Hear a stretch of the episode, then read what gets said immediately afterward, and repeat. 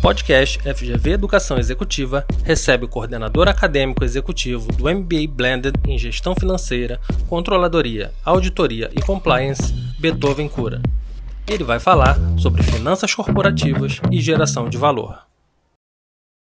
Olá, eu sou Beethoven Coura e queria conversar com você hoje sobre finanças corporativas e geração de valor. Quais são as habilidades mais importantes para um gestor financeiro? A primeira é a habilidade de planejamento financeiro. E o que é planejamento financeiro? É tudo aquilo que acontece antes do fato em si. Nós não inventamos ainda a bola de cristal, mas com o avanço da, da tecnologia de orçamentação, da estatística, da macroeconomia, da microeconomia, por exemplo, e o estudo dos concorrentes, a gente consegue modelos preditivos muito interessantes hoje. Isso ajuda a gente a tomar decisões financeiras melhor. Gestão não é uma ciência exata. Todos vão errar. Porém, quem sabe se planejar melhor erra menos que a média. Esse é o nome do jogo. Imagina, por exemplo, que uma, uma empresa não saiba utilizar a ferramenta planejamento financeiro.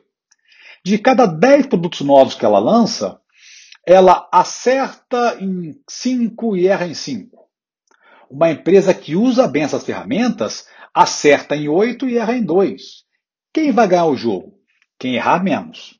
Então, ferramentas como o VPL, a TIR, a Emitir, o ponto de equilíbrio, o payback, são ferramentas que ajudam você a tomar decisões hoje muito melhores em relação ao futuro.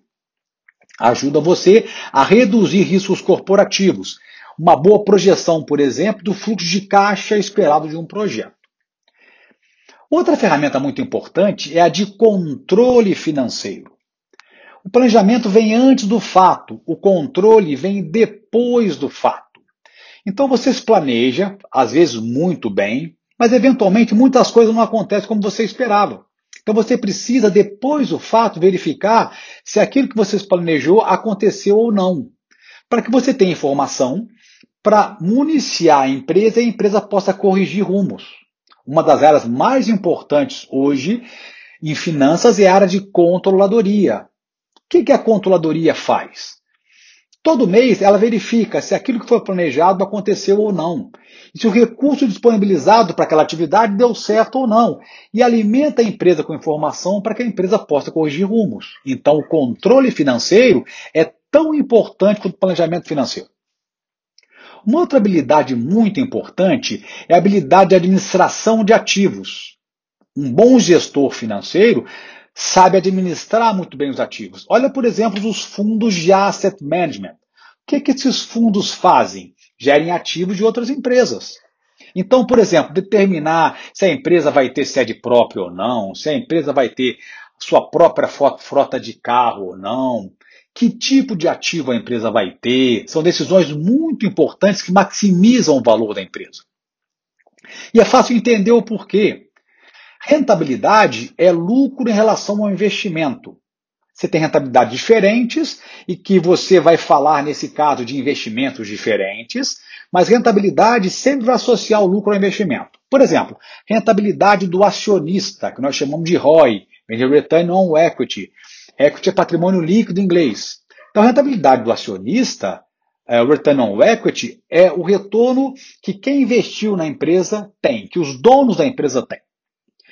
A rentabilidade dos ativos da empresa é o lucro líquido sobre o ativo total. Então, de forma genérica, a rentabilidade vai ser sempre lucro em relação ao investimento. E aí, dependendo do investimento, você tem uma rentabilidade diferente. Mas imagina, por exemplo, no meio da crise de 2008, que aconteceu com as grandes mineradoras, por exemplo? Começaram a vender minas no mundo todo. Por quê? Com a queda do preço do minério e com a demanda menor de minério, o lucro das empresas caiu. Então, para a empresa preservar a rentabilidade do acionista, essas empresas começaram a desinvestir, a vender ativos menos rentáveis no mundo todo. Então, uma decisão muito importante é de como você administrar seus ativos. Uma vez determinado isso, uma outra decisão muito importante é como você vai financiar esses ativos. Quer dizer, você vai pegar dinheiro emprestado ou vai ter só capital próprio? Você vai emitir debêntures? Você vai abrir o capital? Se vai abrir o capital, qual o percentual de ações ordinárias e preferenciais que você vai emitir? qual é o grau de alavancagem que a empresa vai trabalhar. Alavancagem é um ponto muito importante. Alavancar em finanças significa trocar gastos variáveis por gastos fixos. A alavancagem ela aumenta o retorno, mas também aumenta o risco potencial. Então a gente tem que saber fazer isso. Vou dar um exemplo muito simples de alavancagem para você entender. Imagina é, na, na operação você primarizar um serviço. Primarizar é o contrário de terceirizar. Você tinha uma contabilidade externa, por exemplo, que você resolveu criar sua própria contabilidade. E essa contabilidade externa você pagava por hora de serviço. Se você criar sua própria contabilidade, tiver muito serviço contábil para fazer, vai ficar mais barato eventualmente do que comprar a contabilidade externa. Porém, se você criar sua própria contabilidade e você não tiver tanto serviço para ela fazer, você vai pagar gente, máquina, espaço para ficar ocioso. Ah, essa alavancagem é o que nós chamamos de alavancagem operacional. É na operação a gente trocar gasto variável por gasto fixo.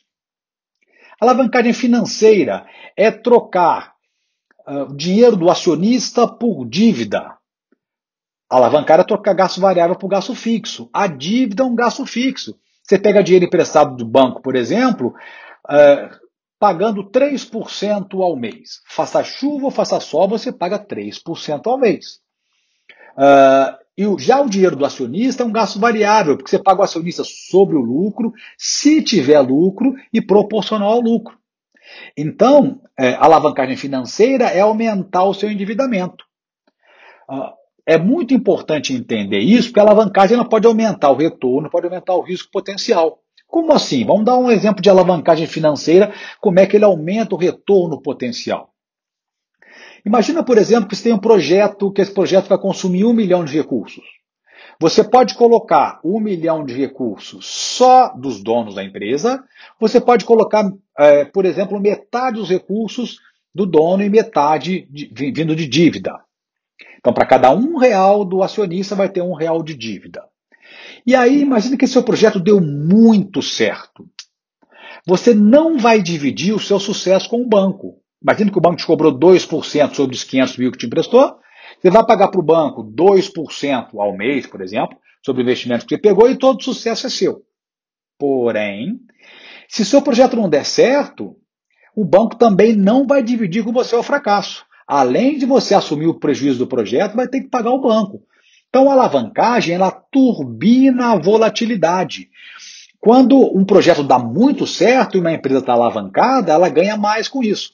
Porém, quando um projeto dá muito errado e a empresa está muito alavancada, ela, alavancada, ela perde com isso. Portanto, tem que saber alavancar, tem que entender de alavancagem. A alavancagem ela é proporcional ao crescimento. Quanto mais você cresce até certos limites, mais vale a pena alavancar.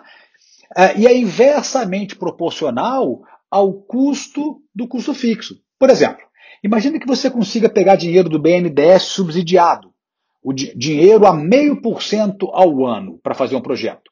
Vale a pena pegar tudo que você tiver, que você puder pegar, porque está muito barato o dinheiro, então vale muito a pena alavancar. Agora o dinheiro sobe para 100% ao ano. Ficou muito caro o dinheiro, vale a pena pegar o mínimo possível. Então, a alavancagem é uma teoria bastante importante. Indo um pouco mais a fundo na crise americana de 2008, por exemplo, a gente vai verificar que um dos motivos da quebradeira gigante bancária foi o excesso de alavancagem dos bancos americanos. É, tinham bancos americanos, existe um acordo na área bancária, feito em geral feito em Basileia, na Suíça, por isso chama da Acordo de Basileia, que define, entre outras coisas, o grau de alavancagem que os bancos deveriam assumir. Tinha banco americano com alavancagem 31 vezes maior que o Basileia determinava. Então, é, esses bancos ganharam muito dinheiro enquanto o mundo estava crescendo, mas o mundo é cíclico. Quando o mundo virou, grande parte desses bancos perderam todo o patrimônio líquido em alguns meses. Então, tem que saber fazer isso. Então, juntando esses conceitos com a boa gestão de fluxo de caixa, boa gestão de capital de giro, são todos conceitos que estão inseridos nessas quatro habilidades: planejamento financeiro, controle financeiro, administração de ativos e de passivos. Vão ser ferramentas muito importantes para um bom, para um bom gestor financeiro em qualquer empresa. E é muito importante entender que a função do gestor financeiro é de maximizar o valor e não de maximizar o lucro. Porque o lucro é uma ferramenta limitada para medir valor. O primeiro ponto fraco do lucro sobre o ótimo de medir valor é que o lucro não leva o investimento em consideração. Imagina, por exemplo, que eu, que eu digo o seguinte: uma empresa gerou um milhão de reais de lucro líquido no final de um ano. Um bilhão, vou aumentar. É bom negócio? Você vai me dizer, depende. Se eu estiver falando para Vale, para Petrobras, são empresas gigantescas. Então, um bilhão de lucro em relação a, todo o ativo que tem, a todo investimento feito na empresa é muito pouquinho, é uma rentabilidade muito baixa. É, então, rentabilidade mede valor melhor que lucratividade, porque lucro é valor absoluto, rentabilidade é valor, valor relativo. É, agora, falando de rentabilidade, imagina que uma empresa é, deu uma rentabilidade de 10% no mês. Uma rentabilidade muito maior que a Selic. É uma boa empresa? A resposta correta também é depende. Imagina que seja uma empresa de petróleo no Iraque. Tem um risco gigantesco.